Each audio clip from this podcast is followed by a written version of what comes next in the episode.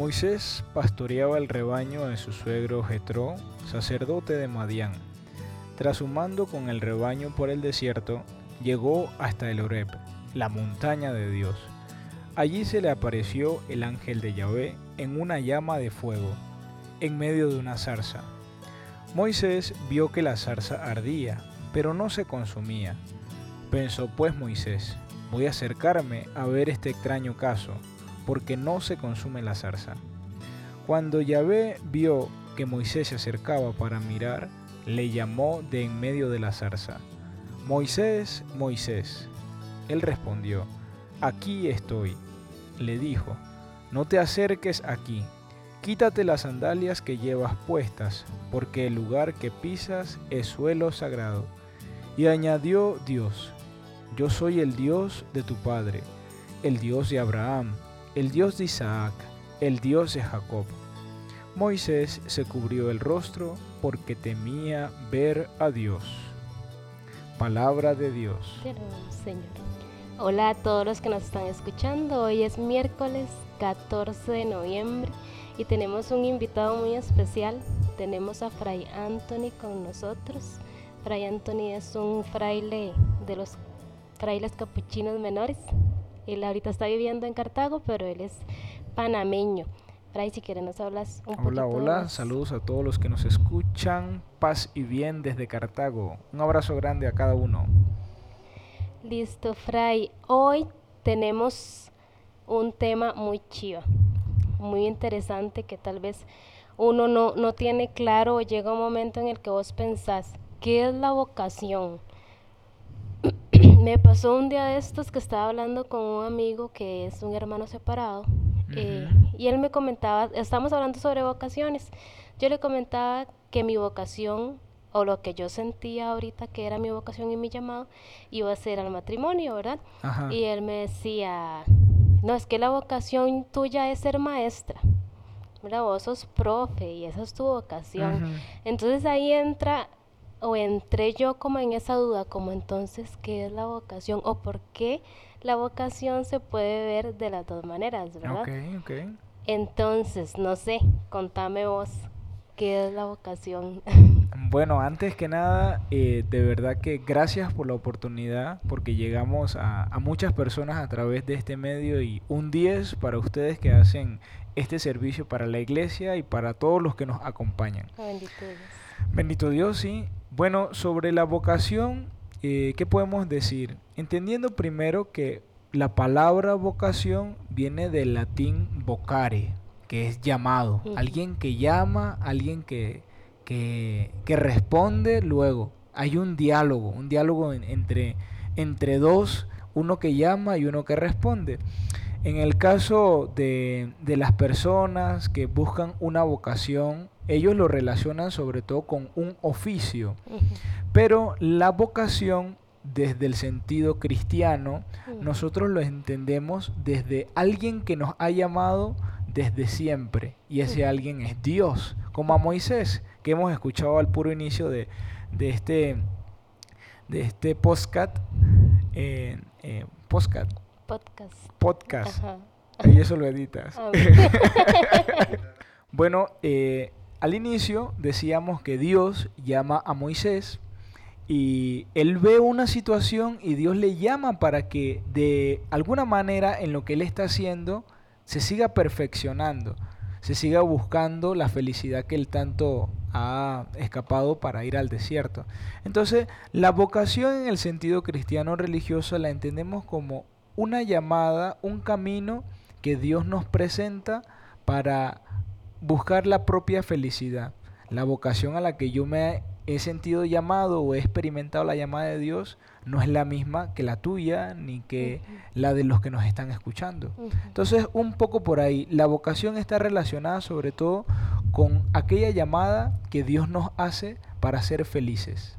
Ok, y quisieras saber o que me hablaras un poquitito de cuántas vocaciones hay. ¿Cuántas vocaciones hay? Bueno, ahí yo hablaría más que de vocaciones, yo hablaría de estados vocacionales. Porque, a ver, En la iglesia, los cristianos caminamos hacia la búsqueda de, del rostro de Dios y lo hacemos por Jesucristo, por Jesús. Entonces, de Dios que conocemos lo que Jesucristo nos ha revelado, lo que Él nos ha mostrado. Entonces, Jesús es el modelo para todos los cristianos. Entonces, y se presentan distintos estados de vida. Están en primer lugar los matrimonios, que es el núcleo, el centro de nuestra sociedad. Sin matrimonios no hay ninguna de las otras vocaciones. Entonces, esa yo la pondría como en la base de toda la escalera vocacional, el matrimonio, la vida matrimonial porque a través de los esposos Dios perfecciona a las familias y va cultivando otros medios de perfección en la búsqueda de la felicidad. También aparecen dentro de, esta escalera o de esta diversidad de estados vocacionales los sacerdotes. Los sacerdotes son hombres que experimentan el llamado de Dios al servicio en la iglesia. El sacerdocio es eso, un servicio. Pero el sacerdocio requiere también, al igual que los casados, un estado de vida. Entonces requiere una, una cierta disciplina, un cierto compromiso, una cierta preparación, no como un oficio, sino como un estado de la persona que va viviendo día con día. También estamos los religiosos, que ese es el caso de los capuchinos y de las hermanas religiosas o las monjitas o como se les suelen conocer. Entonces nosotros hemos experimentado la llamada de Dios a consagrar toda nuestra vida. Y hacemos tres promesas públicas. La promesa de la obediencia a nuestros superiores legítimos en la iglesia. La obediencia en castidad que nos ofrendamos a Dios para amar a todos sin distinción. Y la, la, promesa del vivir sin nada propio o lo que comúnmente se conoce como la pobreza. Entonces en ese sentido estamos los religiosos. Y en un último estado que no sería ni, ni inferior ni menos que ninguno de los demás está el estado de la soltería en el que las personas no se sienten llamadas a compartir su vida afectiva, ni su, ni su sexualidad, ni su vida interior con otra persona, pero tampoco se sienten llamados al servicio a ver, ministerial o a consagrar la vida como un religioso, sino que viven en el mundo, trabajan, tienen una vocación particular de, en el sentido laboral, de oficio, y desde ahí ellos trabajan y van haciendo los servicios que ellos tienen, pues. Pero cada una es fundamental en la vida de la iglesia. Ninguna es más importante ni mejor que la otra, porque el camino que Dios me llama a vivir a mí, no te lo llama a vivir a ti. O sea, nos llama a lo mismo, que es la búsqueda de la felicidad del rostro de Él, pero buscando los caminos, los medios distintos. Nuestra vocación o la, la vocación que tenemos todos, o sea, el llamado que tenemos todos es a la santidad. Sí. A partir de nuestra vocación. Claro, claro. Te iba Ajá, sí, sí, sí, continúa, continúa. lo que te iba a preguntar era, lo que estábamos hablando al inicio, lo que no mencionabas al inicio, se necesita una llamada y una respuesta, ¿verdad? Hace poquito nosotros publicamos una imagen este, de la cita de Samuel, donde Samuel le dice, ¿verdad? Habla, eh, Señor, que tu siervo, que tu siervo escucha. escucha. Exactamente. Y una de las cosas que tal vez nos hace a nosotros preguntarnos cuál es mi vocación, tal vez es que no estamos escuchando, ¿verdad? Y entonces, ¿cómo podemos escuchar? Ese es un, un detalle que la sociedad ahorita, la sociedad que nos toca vivir a nosotros, la famosa sociedad líquida, eh, tiene un problema porque nos cuesta mucho hacer silencio. Los jóvenes de ahorita nos experimentamos mucho miedo, y ahí me incluyo yo porque todavía soy joven, eh, pero el, en general experimentan el miedo a estar en silencio, a estar en soledad, porque a ver, los medios de comunicación que son tan buenos y efectivos como ahorita este podcast que nos permite llegar a ustedes, pero al mismo tiempo pueden ser motivo de distracción y, y, nos distraen simplemente, no nos dejan escuchar lo trascendente, lo que está alrededor de nosotros y es que está dentro de nosotros, que es la voz de Dios. Entonces, nosotros estamos llamados a la santidad porque Dios quiere entrar en amistad con nosotros. Él nos crea para entrar en amistad, para estar con nosotros, pero nos crea libres y Él espera de nosotros una respuesta, porque nuestra libertad requiere una respuesta a la llamada, a la invitación que Dios nos hace. Así entonces, la llamada inicial con que hemos sido creados a la santidad, a la amistad con Dios. Y eso, la puerta se nos abre a través del bautismo. Y en el bautismo nos entramos a la vida de la iglesia. Y en la vida de la iglesia vamos descubriendo cuál es el camino por el que cada uno tiene que empezar a transitar para llegar al mismo lugar, que es el rostro de Dios, estar en la presencia de Dios. Si vos nos pudieras decir como tres tips que vos digas para poder escuchar esa respuesta que yo tengo que dar al llamado, ¿cuáles serían? Yo hablaré de quizás desde mi propia experiencia, vean. Aquí lanzo la cuña publicitaria para la vida consagrada. Si tú, joven que me estás escuchando ahorita, sientes que Dios te está pidiendo algo más, date la oportunidad de descubrir qué es eso que Dios te está pidiendo. Date la oportunidad de discernirlo. Y para discernirlo hay que dejarse acompañar. Ese sería el primer tips. En el sentido de que para poder dejarse acompañar uno tiene que buscar una persona idónea para eso. Alguien que tenga eh, capacidad de discernimiento o que le vaya mostrando a uno, sí, sí, por aquí vas bien, no, no, por aquí no vas bien. Entonces, en primer lugar, eso, dejarse acompañar. Lo segundo, hay que entrar en la vida interior. Una persona que no ora, una persona que no va a misa, que no se confiesa, que no, no, no lleva una vida eh, cristiana o, a ver, una vida cristiana real, porque a veces uno dice, es que yo soy cristiano, pero en realidad vive muy paganamente. Pero no practicante. Pero no practicante. Entonces, eh, lo segundo sería una vida orante, una vida interior, una vida que uno vaya cultivando, porque eh, la oración es como el café y el pan de cada día.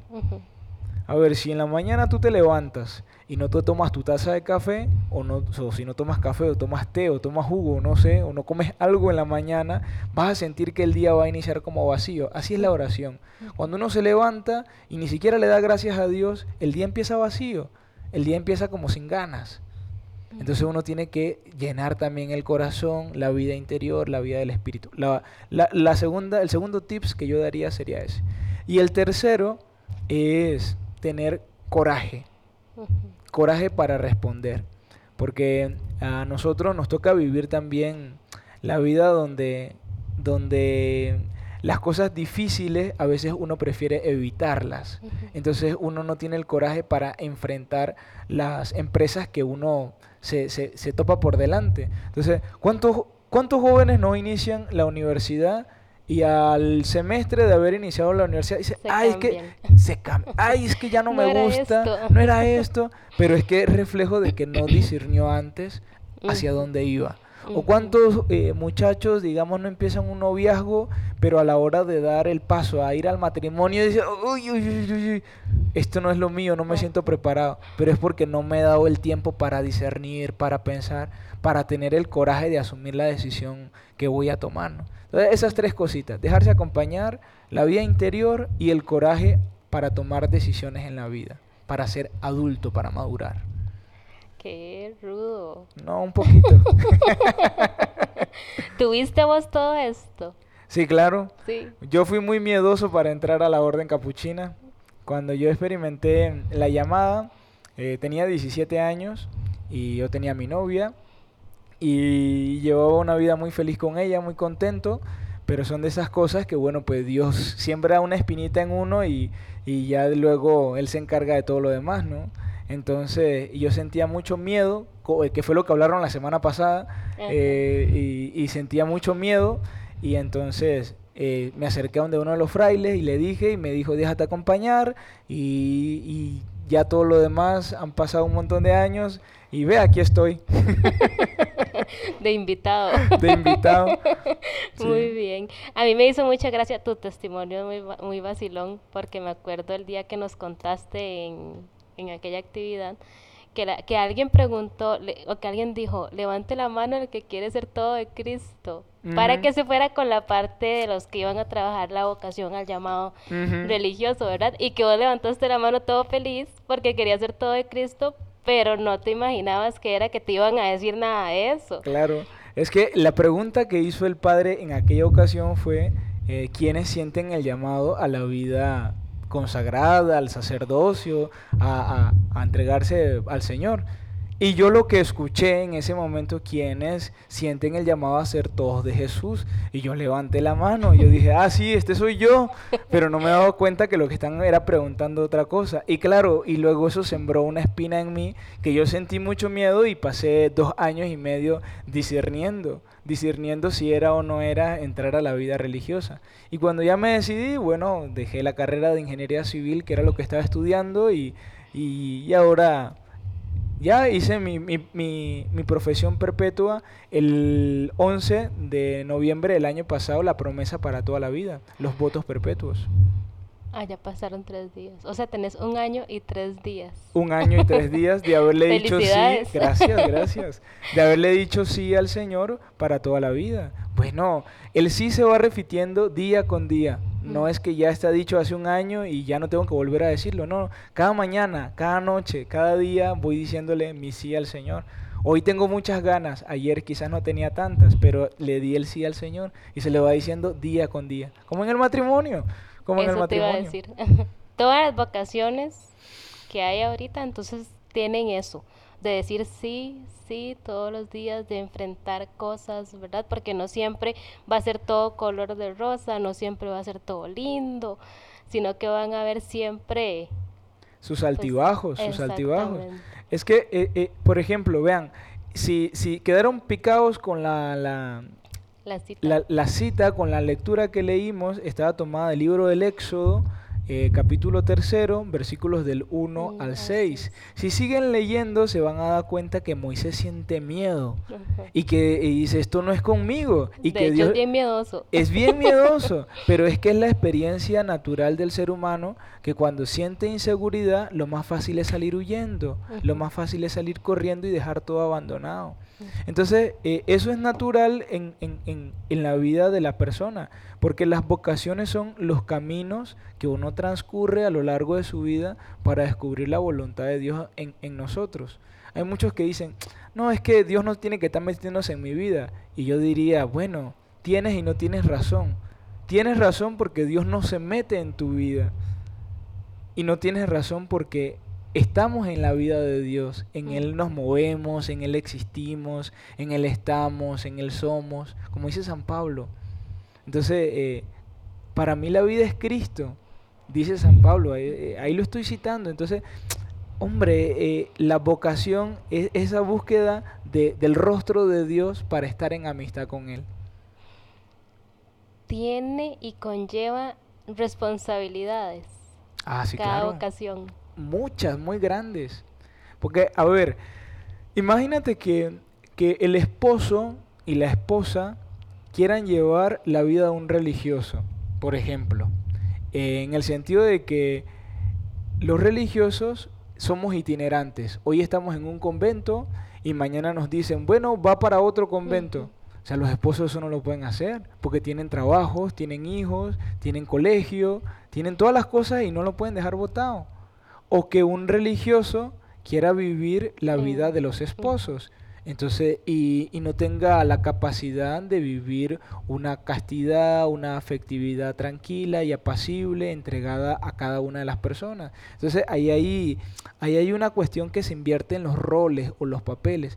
Entonces, cada vocación tiene tareas concretas que vivir, más que cumplir, vivir porque no se trata de cumplir por cumplir, porque sería uno muy fariseo en ese sentido, sino de que los esposos puedan vivir el amor conyugal, la entrega mutua, el afecto, el amor a los hijos, el ponerlo todo en común, mientras que el sacerdote, la tarea de él es cuidar de, de las personas que tiene a su rebaño a cargo, administrar los sacramentos, celebrar la Eucaristía, unirse a la iglesia a través de la celebración ministerial. El religioso es la consagración de toda su vida a Dios. Es ser, es ser signo de lo nuevo, eh. es, eso que renueva la vida de la iglesia. Qué bárbaro, yo metiendo las cuñas. ¿eh? ¿Querés que todos nos sacamos religiosos? No, no, no, Dios guarde, sería muy aburrido todo. Si todos fuéramos frailes y religiosas. Eso sería un éxito, pero sería muy aburrido. Igual con el soltero. Eh, hay una vocación particular dentro de la soltería, que es la vocación de la Virgen consagrada, que es aquella mujer esa es la vocación más antigua que existe en la iglesia. Incluso aparece en los hechos, la Virgen consagrada, aparece en los hechos de los apóstoles. Si no me creen a mí, vea los hechos de los apóstoles y búscala. Eh, las vírgenes consagradas, ellas ahí donde estaban, ellas entregaban su vida, su virginidad, su, toda su persona se la entregaban a Cristo. Pero vivían ahí con su familia, trabajaban, eh, eran maestras, eran profesoras. Esa es una vocación que ha existido desde siempre en la iglesia, desde el inicio del cristianismo. Y, es una vocación que sigue vigente. Eh, conozco a, una virgen consagrada, amiga de los frailes y de paso amiga mía, tengo que alardear, eh, que es una mujer maravillosa, una mujer que, que, refleja maternidad, que refleja felicidad, que refleja gozo. Es dentista y, uno la ve y es una mujer que está muy llena, muy contenta, muy feliz. Y es una mujer joven. Eso lo estoy hablando, esto que le estoy diciendo es de una chica joven que ha entregado su virginidad, su vida a Dios y, vive en su soltería, su entrega virginal a Dios. Entonces, un poco por ahí, cada uno de los estados eh, tiene, tiene esas particularidades que vivir, más que cumplir, vivir. Más que responsabilidad, digamos. Más que responsabilidades, claro. Ahora, en la Iglesia Católica tenemos responsabilidades como vocación.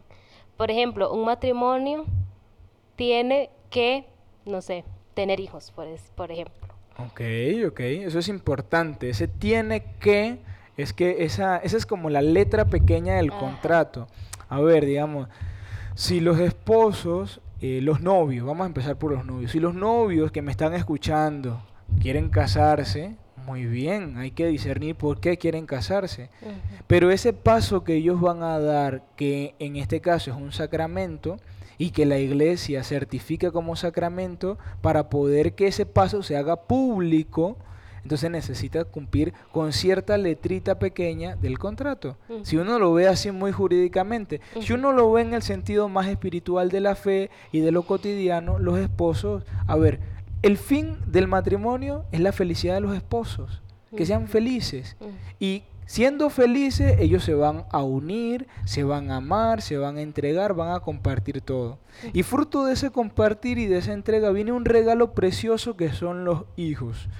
Bueno, también conocemos de que hay algunas situaciones que no pueden tener hijos o incluso algunas situaciones donde es recomendable que mejor no los tengan, pero eso no significa que tengan que estar cerrados a la vida. O sea que todo viene como una secuencia de hechos, ¿no? Así como fruto del amor viene la entrega, fruto de la entrega vienen los hijos, fruto de los hijos viene que la familia se va agrandando. En el caso del sacerdote, eh, igual, fruto de la preparación de la vida en, celibato, que viene la entrega del trabajo, del ofrendarse, del darse a la comunidad. En el caso del religioso, bueno, el religioso vive en una comunidad, vive con unos votos, vive sin nada propio y tiene que estar sometido a la obediencia del superior. En el caso de los capuchinos, Así como el superior en este momento puede estar dando el servicio, dentro de dos, tres años, ese superior va a ser nuevamente uno más del montón. Porque en ese caso San Francisco nos pidió que fuéramos todos frailes y frailes menores. Fraile significa hermano, por si alguno no lo sabe. Y así sucesivamente. En la iglesia cada uno tiene ciertas responsabilidades que más que responsabilidades o deberes y derechos son las cuestiones de, lo, lo, que está en lo más íntimo de nuestro ser como cristianos, dar una respuesta a Dios. Estas más que responsabilidades entonces son respuestas, claro. respuestas de amor. Claro, claro que sí. Son, son, son esas respuestas que, que si leemos el versículo 7 de, del Éxodo que hemos estado leyendo, Éxodo 3, 7, que dice, he escuchado el clamor de mi pueblo, dice el Señor a, Moisés. Y le dice, es que he visto cómo los maltratan. Y Moisés, pero, pero ¿yo qué quieres, qué quieres que yo haga? ¿Y a mí qué? ¿Y a mí qué? pero Dios nos invita a algo y ese algo siempre se ve reflejado en la comunidad. Entonces hay una llamada de Dios que suscita en el corazón nuestro y que nosotros respondemos para colaborar en la vida de la comunidad. Y ahí es cuando uno certifica que una vocación es realmente llamado de Dios, cuando se confirma en la vida de la comunidad. Unos un matrimonio que se casa y que se casa solo para ellos, hay que cuestionar ese matrimonio. Si, se dicen cristianos. Igual el sacerdote. Un sacerdote que no vive para la comunidad y que nunca tiene tiempo, que no acompaña, que no está, bueno, habría que cuestionarle su vocación. Igual el religioso, el religioso que no se consagra para el servicio de los más necesitados, de los más pobres, para el servicio del reino, hay que cuestionarle la vocación de ese religioso. En fin. Yo tengo una cita aquí que dice, ahora bien, sabemos que Dios dispone todas las cosas para, bien, de los que, aman a Dios. Pero los que han sido llamados, los que han sido llamados de acuerdo con su propósito. Eso, eso es Romanos, 8:28, por si no lo sabía. Correcto. Este, este fraile parece así muy, muy, muy chispa con la palabra, pero no le hagan mucho caso. No. Las tiene aquí todas escritas. No, mentira.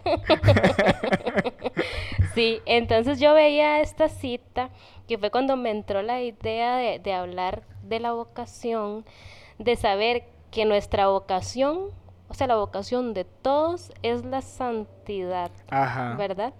Y nosotros estamos llamados como con un propósito, ¿verdad? O que nuestro propósito va a ser esa vocación, ese camino para llegar a la santidad. Claro. Sí. Sí, claro. A ver, la, los estados de vida vocacionales de lo que hemos estado hablando no son camisas de fuerza. Eh, hay personas que a lo largo de la vida quizás ya sienten, dice, es que el matrimonio ya no lo aguanto. Y uno dice, Dios se equivocó, Dios no llamó, la persona no escuchó la voz de Dios. Son tantas respuestas que pueden aparecer para eso, pero lo cierto es que la, la, la experiencia del día a día nos debe llevar a buscar cada día más el rostro de Dios. Entonces, eh, aquello que dicen los esposos, en la riqueza o en la pobreza, te amaré.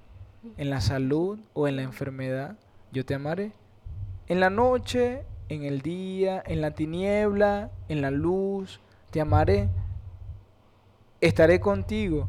E, eso, ese pequeño detalle refleja también el estado vocacional al que todos estamos llamados. O sea, que aunque vengan las dificultades y aparezcan eh, la tristeza y los muros y la barrera, estamos llamados a superarlo y a comprender que en medio de todo eso Dios tiene un propósito para nosotros.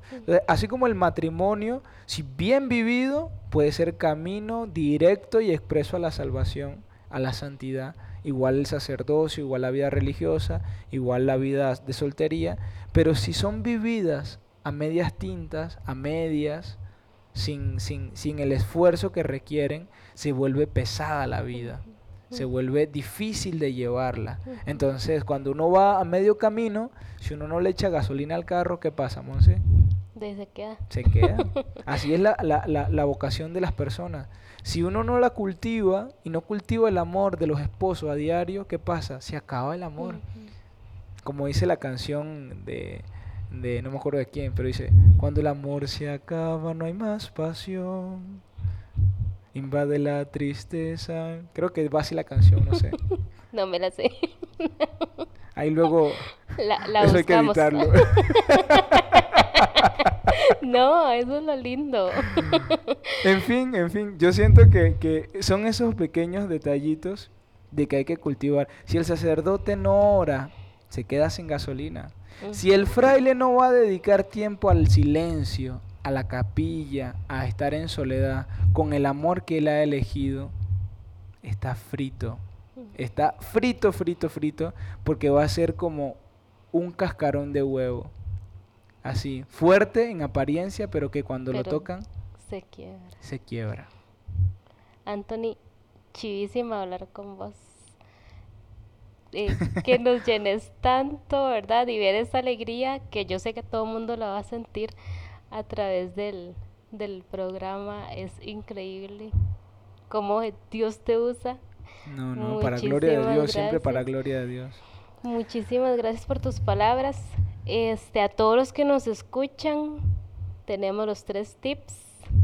Dejarse acompañar, vida orante y tener coraje para poder dar una respuesta al llamado que Dios nos esté dando, ¿verdad? Sí. Agradecerte de verdad.